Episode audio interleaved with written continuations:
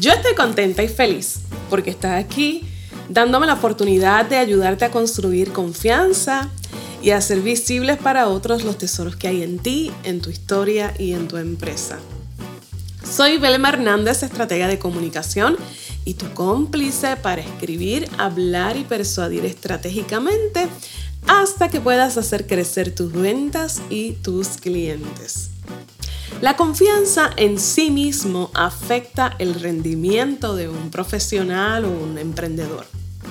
He visto cómo lo que ocurre dentro de un empresario o un profesional incide drásticamente sobre la forma en que se proyecta y transmite sus mensajes.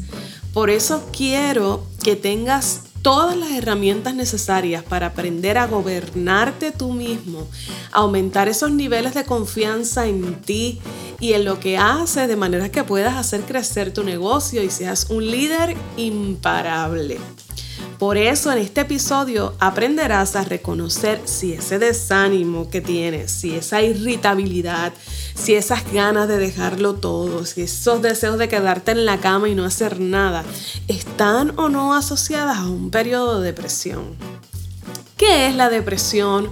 ¿Cómo reconocerla y cómo manejarla? De todo eso hablaremos hoy con la psicóloga Solimar Alicea.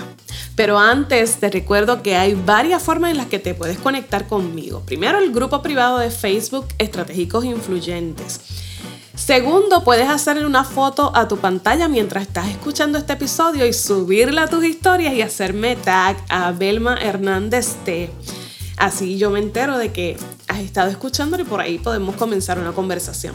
Número 3, también puedes visitar mi página en la web belmahernandez.com, en donde encontrarás una guía práctica para potenciar tu comunicación en las redes sociales. Allí vas a encontrar más información sobre mí, sobre nuestros servicios, escritos de distintos temas. También puedes comunicarte conmigo desde allí. Así que visita belmahernandez.com y comparte este podcast con tus amigos. Ya ustedes la conocen, y aprovecho para agradecerles el gran apoyo que le dieron a ese primer episodio que hicimos con la doctora Licea, que titulamos La ansiedad en emprendedores y profesionales. Si no lo has escuchado, te invito a que una vez termine este episodio te vayas a buscarlo porque quedó buenísimo. Agradezco esos comentarios.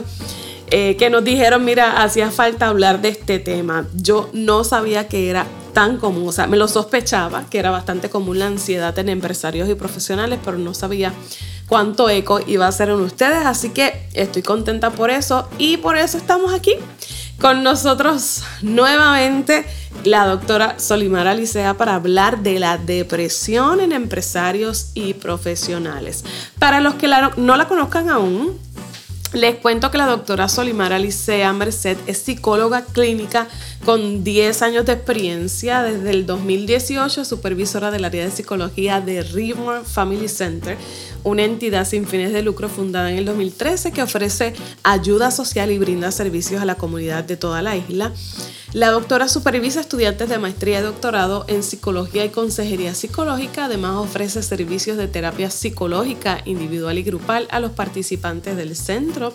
Ella también tiene su oficina de servicios, así que ella les va a estar compartiendo cómo pueden comunicarse con ella. Actualmente se unió al equipo de la Casa Protegida Julia de Burgos en Ponce. En esa entidad ofrece servicios de terapia individual, familiar y dirige el grupo de apoyo a víctimas de violencia doméstica y sus hijos. Además, es parte del equipo de profesionales de las clínicas Salos. Así que, sin más, vamos a recibir a nuestra invitada hoy, hablando de la depresión en empresarios y profesionales. Bienvenida a la doctora Solimar nuevamente a este podcast de PISA y comunicación. Qué bueno que está acá con nosotros. Saludos, encantada. Siempre, verdad, gracias por la invitación y para mí un honor poder compartir mis conocimientos con las personas. ¿Cómo sé si esa dejadez que siento, esa falta de deseos que tengo de ir a trabajar, em, esas ganas de dejar los proyectos que tengo no son depresión. Pues mira, realmente la depresión es un trastorno del estado de ánimo que trae sentimientos de tristeza, puede traer frustración, puede traer mucha irritabilidad. Eh, y esto interfiere con mi vida diaria durante un periodo de por lo menos dos semanas. Sí se puede caracterizar con lo que mencionan, ¿verdad? Esa dejadez, quizás uno no quiere eh, hacer las cosas que antes hacía o quizás ya no disfrutamos de las actividades como antes. Y es por eso que hay que prestar especial atención a esos síntomas para que podamos trabajarlos eh, antes de que se puedan, ¿verdad?, convertir en algo más severo. ¿Cuáles entonces serían esos síntomas específicos eh, que nosotros podemos estar alertas para saber si estamos o alguien que conocemos está padeciendo depresión? Pues mira, definitivamente la tristeza, ¿verdad? El llanto, esa sensibilidad emocional, el estado de ánimo irritable o bajo la mayoría de las veces, tenemos dificultad para conciliar el sueño o por el contrario queremos estar durmiendo todo el día. Eh, cambios en el apetito, muchas veces comemos más o muchas veces dejamos de comer y eso puede representar un, cambio también en el peso. Eh, nos sentimos cansados, con falta de energía, nos sentimos culpables, nos sentimos como inútiles, dificultad para concentrarse, ¿verdad? En el área laboral, estamos quizás con retraimiento a las actividades sociales, no quiero salir, no quiero compartir con otras personas. Eh, un sentimiento de desesperanza. Cuando hablamos de desesperanza es que las cosas no van a salir bien, es que empiezan, ¿verdad?, a llegar unos pensamientos negativos e inclusive pueden desencadenar en pensamientos de muerte o ideas suicidas. Así que es súper importante, una vez identificados esos síntomas, buscar la ayuda necesaria. ¿Quiénes tradicionalmente eh, llegan a padecer la depresión? O sea, ¿en qué, ¿en qué población es más frecuente? Pues mira, la depresión nos puede dar a cualquiera. La depresión no discrimina, puede ser adultos, puede ser jóvenes, puede ser niños, puede ser viejos. Eh, y realmente es bien preocupante porque hasta los niños desde muy pequeños podemos encontrar síntomas de depresión y quizás no los mismos que podemos identificar en los adultos. Los niños deprimidos pueden, ¿verdad?, empezar a cambiar su conducta. Si era un niño sociable se empieza a retraer. Si era un niño con buenas notas puede empezar a bajar sus notas. O sea que son unos indicadores específicos que podemos identificar en los niños, pero que sí, ellos también pueden padecer de depresión. ¿Qué dicen las estadísticas sobre los padecimientos de depresión? Pues mira, la Organización Mundial de la Salud apunta a que más de 300 millones de personas alrededor de todo el mundo padecen de depresión y que esta es una de las causas principales de discapacidad en las personas. Ni siquiera la diabetes, ni siquiera las condiciones cardiovasculares. O sea, la depresión es una de las principales causas para incapacitarse. Wow, están bien altos esos números, así que es más común de lo que nosotros pudiéramos pensar. ¿Y cómo es que, que, los profesionales pueden estar predispuestos a padecer depresión?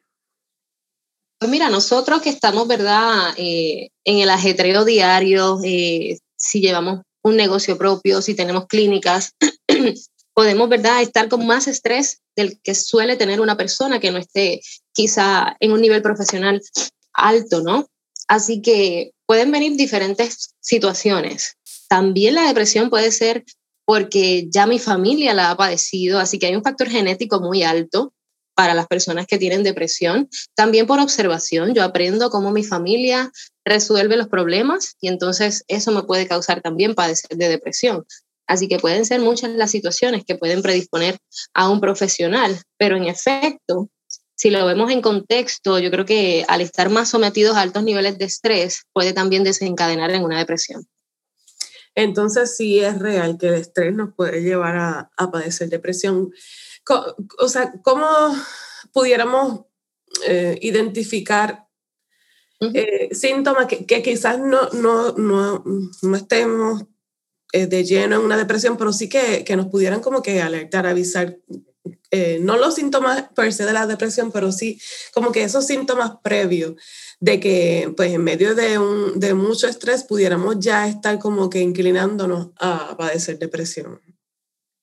Pues entiendo que cuando empieza ya a surgir el desánimo, ¿verdad? A cambiar ese estado de ánimo eh, y a no querer ya relacionarnos que quizás con algunas personas o no queremos participar de algunas actividades o preferimos evitar ¿verdad? ese tipo de situaciones, yo creo que es una alerta, es una bandera que puede levantarse para nosotros poder quizás empezar a identificar que se está desarrollando una depresión o cuando estamos quizás un poco más irritables de lo usual, ¿verdad? Quizás no estamos descansando bien y estoy eh, acumulando mucha tensión y no estoy resolviendo las cosas como debo resolverlas, ¿verdad? Son, son algunos indicadores que yo puedo estar pendiente para, para evitar, como tú mencionas, caer en esa depresión fuerte.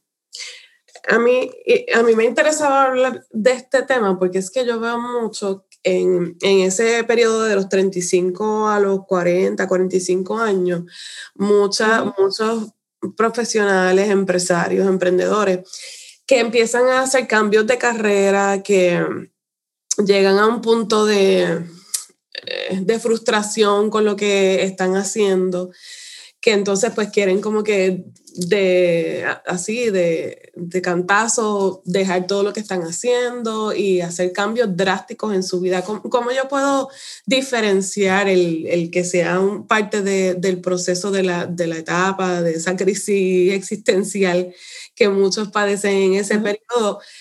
¿Cómo lo puedo diferenciar de la depresión?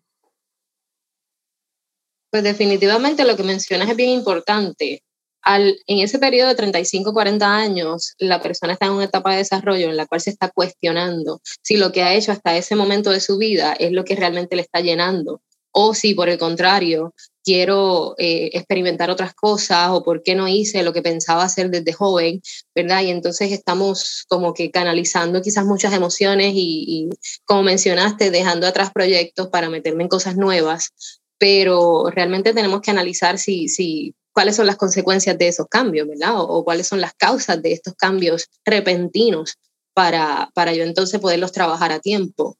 Eh, entiendo que sí, que deben haber entonces algunas situaciones emocionales que estén predisponiendo a este, a este empresario a tomar unas decisiones erráticas y que se debe apuntar a trabajarlo en algún tipo de terapia, porque no, no es lo común, ¿verdad? Sí podemos emprender cosas nuevas, sí podemos este, tener nuevas ideas y tratar de, de, llevarlas a cabo, ¿verdad? Para lograr el éxito que queremos, pero a la misma vez el cambio drástico pudiera traer también fracasos, ¿verdad? Porque mm. quizás en un momento de crisis no es el momento de tomar decisiones erráticas, sino que hay que tomarlo con la cabeza fría, como siempre le digo a mis pacientes.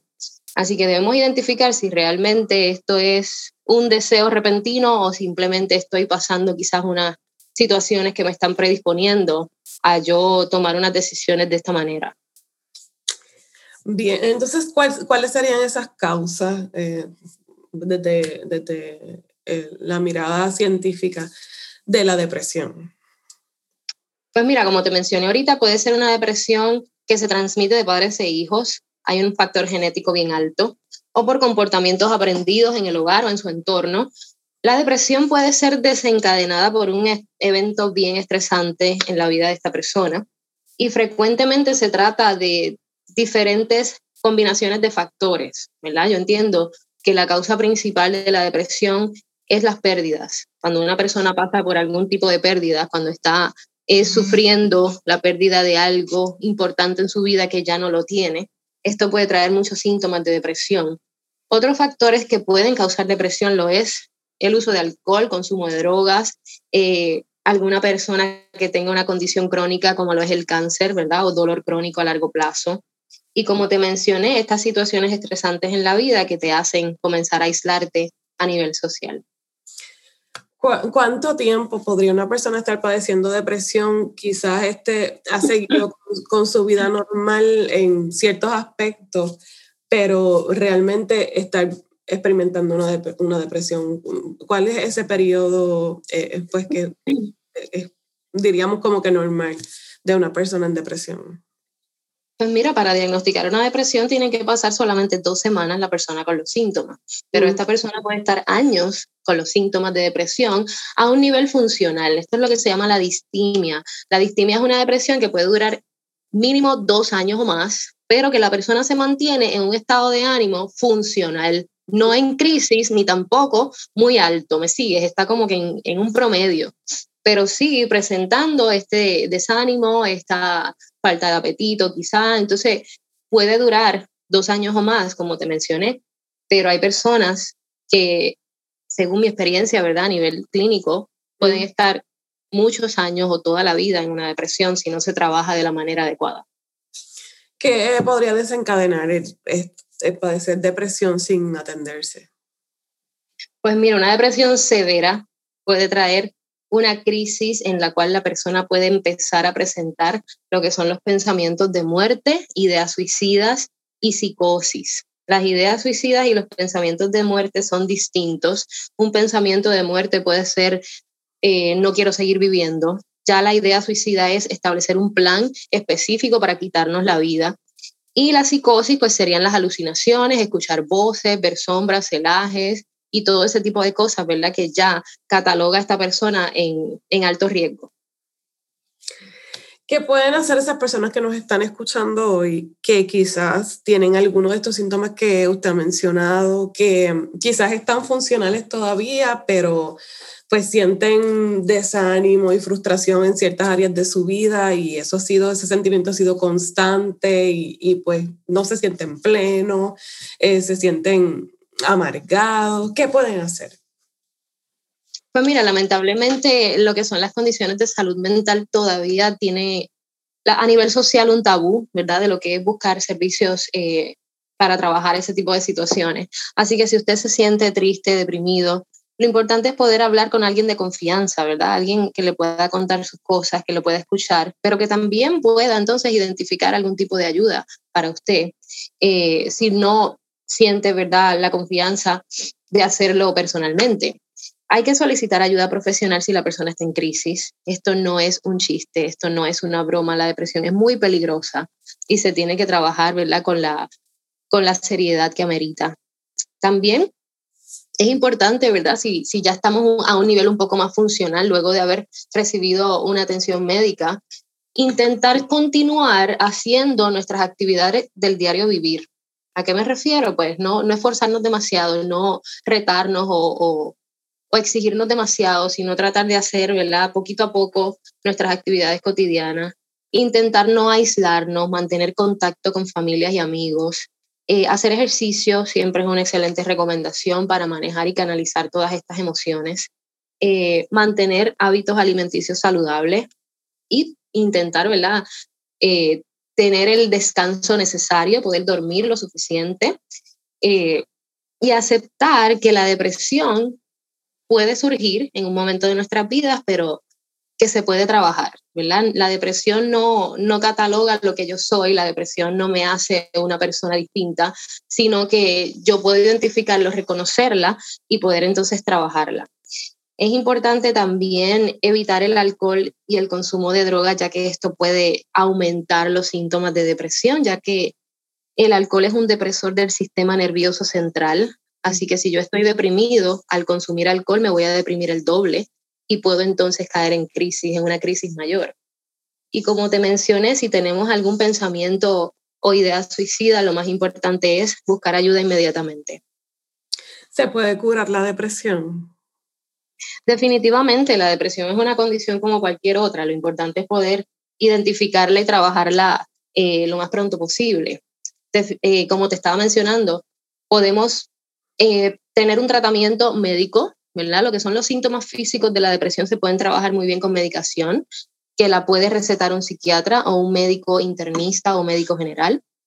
Y en combinación con una terapia, Para que la persona pueda empezar a identificar la raíz del asunto y empezar a trabajar todo lo que pueda estar causando esta depresión. Ese sería realmente el tratamiento más favorable, una combinación de ambos entre medicamentos y terapia. Yo siempre abogo por, esa, por promover esa comunicación interna antes de nosotros trabajar en nuestra comunicación externa, esa comunicación que se publica. Pero realmente el comunicarnos con nosotros mismos representa un desafío porque pudiéramos darnos cuenta de que estamos enfrentándonos a una depresión, a periodos de ansiedad. Y entonces, ¿qué podemos hacer nosotros cuando pues, en esta reflexión nos damos cuenta que algo no anda bien? Primero identificar cuáles son las causas, ¿verdad? ¿Qué es lo que me está predisponiendo a mí a tener estas emociones o estos sentimientos? Y empezar a trabajar con esas causas. Si lo es una pérdida de un familiar, si lo es una pérdida ya sea eh, económica o, o una pérdida de matrimonio, lo que sea que esté afectando al paciente, hay que trabajarlo. ¿Por qué? Porque muchas veces cuando hablamos de personas profesionales muy ocupadas, lamentablemente no nos damos el tiempo para trabajar esas situaciones y queremos continuar con nuestra vida, queremos continuar con nuestro trabajo, queremos intentar hacer el esfuerzo para ser productivos, pero eh, yo entiendo que cuando hay una, una pérdida significativa, tenemos que darnos el tiempo para sufrir ese duelo. Y lamentablemente estamos en una cultura en la cual nosotros no nos gusta sufrir, a nadie le gusta sufrir. Entonces, lo que son nuestros familiares y amigos están de alguna manera presionándonos para que evitemos sufrir, para que evitemos aislarnos, para que eh, intentemos salir adelante. Y eso está bien, pero también la persona necesita ese tiempo de duelo, necesita ese tiempo de sufrimiento, porque es la única manera de empezar a sanar el proceso. Y eso no lo estamos eh, de alguna forma tomando por esto mismo, por la presión social, porque tenemos que ser productivos, porque tenemos que seguir este, llevando el pan a nuestra casa, tenemos que trabajar. Pero si yo no estoy bien, tampoco voy a hacer un buen trabajo, tampoco voy a, a tener quizá la capacidad necesaria para cumplir con mis responsabilidades. Así que es importante reconocer hasta qué punto yo puedo, por encima de una depresión, hacerlo o yo necesito, ¿verdad? Darle un, un detente a mi vida y tomar las este, ayudas necesarias. Sí, eh, por otro lado, yo soy una persona que pues he identificado que algún cercano mío, algún amigo, algún compañero de trabajo está presentando alguno de estos síntomas. ¿Qué, ¿Qué yo podría hacer con esa persona? Pues mira, lo más importante es estar ahí. Muchas veces nosotros pensamos que, que tenemos que resolverle la vida a las demás personas y más eh, nosotros que trabajamos con este tipo de casos pero muchas veces lo que la persona realmente necesita es que lo escuchen o que le den un abrazo. Eh, yo entiendo que cuando una persona está en sufrimiento, cuando una persona está en un dolor o en una agonía emocional, lo menos que necesita es que le digan lo que tiene que hacer. O lo menos que necesitan es que traten de animarlos, ¿verdad? O que le traten de decir, vamos a una fiesta, vamos a salir, vamos a esto, vamos a lo otro. No. Lo más recomendable es que yo me siente a su lado, lo escuche o simplemente llore con él si es necesario, ¿verdad? Y, y obviamente también es importante el estar pendiente de esa persona por medio de un mensaje de texto, por medio de una llamada, estar atento, ¿verdad? Por si en algún momento llega la crisis y dejarle saber en todo momento que estoy aquí para ayudarte, estoy aquí para cuando me necesites, no importa la hora, no importa lo que pase, yo voy a estar ahí. Y dejarle, ¿verdad?, esa puerta abierta para que tenga la confianza de, de pedir esa ayuda cuando sea necesario. ¿Cómo la pandemia ha abonado a la incidencia de, los casos de depresión? La pandemia definitivamente ha sido un evento sin precedentes y que ha traído muchísimas emociones, ¿verdad? Y, y, nada más el encierro y el aislamiento ha sido más la causa de depresión que el mismo COVID-19. Yo entiendo que las personas no estamos acostumbradas a estar encerrados, a estar limitándonos en cuanto a las salidas o en cuanto a los horarios. Eh, y definitivamente sí, ha aportado de forma muy negativa lo que son eh, la depresión y la ansiedad en las personas y más aún si ya contaba con un historial de salud mental. Esto puede eh, aumentar los síntomas y afectar muchísimo el funcionamiento de las personas. Y hay quien pudiera estar eh, confundiendo, y, y, o sea, creo que, que es más difícil ver si una persona está padeciendo depresión porque ahora podemos justificar el no salir, el quedarnos encerrados con, con el tema del COVID. Entonces como que es más difícil llegar a esas personas que están padeciendo la depresión. Exacto, exacto. Tienes mucha razón, ¿verdad? Porque ahora con el aislamiento se justifica el hecho de que yo no quiera salir o que prefiera quedarme en mi casa para evitar entonces el contagio.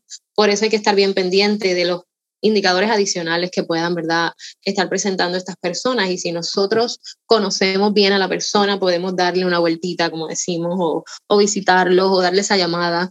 Y pues, como te mencioné hace un rato, dejarle saber que estoy aquí para ayudarte en lo que me necesites. No, no de forma, como dicen, hostigante, sino que, que sepan que pueden contar contigo en ese momento. Doctora, unas últimas palabras para aquellas personas que hoy están viviendo en automático y que sienten que su vida no tiene sentido. Pues mira, ¿qué te puedo decir?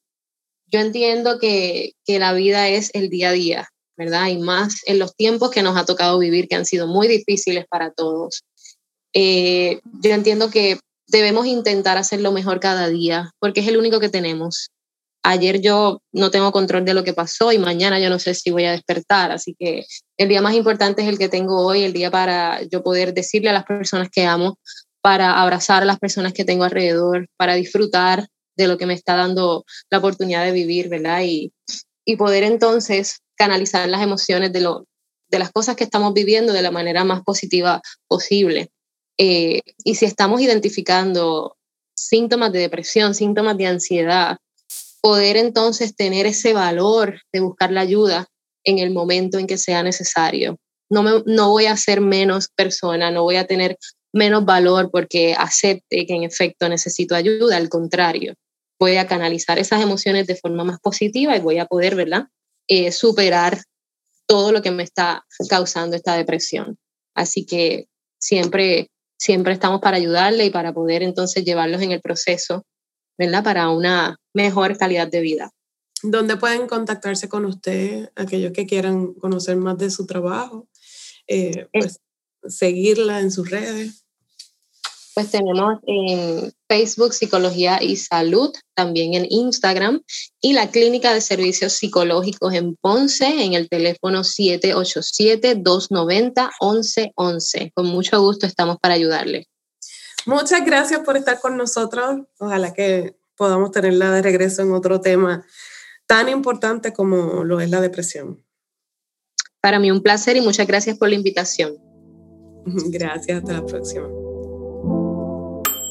Este llamado a la acción es un poco diferente. En el contexto histórico en el que se encuentra nuestro país, Puerto Rico, tengo que detenerme para hablar con mis pizza lovers mujeres, profesionales emprendedoras y exitosas. La violencia que ejerce un hombre contra una mujer está estrechamente ligada a la depresión y la ansiedad que la mujer pudiera padecer. Amiga, si estás siendo violentada, si tienes miedo de lo que pueda hacer tu pareja por solamente contradecirlo, Busca ayuda, porque el miedo no es amor. Deja atrás el que dirán, tú eres una mujer capaz, eres valiente, has superado grandes desafíos para estar donde estás hoy. Por favor, busca ayuda, porque te necesitamos bien, te necesitamos viva. Estoy contenta de que te hayas quedado conmigo hasta el final de este episodio. Valoro mucho tu tiempo y tu atención. Me importa tu desarrollo y tu crecimiento. Por eso te espero en el próximo episodio en mi página web o en mi grupo privado de Facebook Estratégicos Influyentes. Quisiera seguir conversando contigo. También recuerda suscribirte o seguir este podcast para que cada vez que salga un nuevo episodio la aplicación te avise que está disponible y no te pierdas ninguno. Déjame tu review y tus comentarios, temas que te gustaría que discutiéramos aquí, te prometo que te voy a leer. Gandhi dijo, mi vida es todo un indivisible. Todas mis actividades convergen unas en otras. Mi vida es mi mensaje. Para ser confiables necesitamos estar bien por dentro y por fuera. Así que si hay que detenerlo todo para atendernos, para ocuparnos de nosotros, pues mira, que espere el resto. Tú eres lo más importante. Así que recuerda, si tienes algo que decir, dilo estratégicamente porque tú eres el mensaje. Hasta la próxima.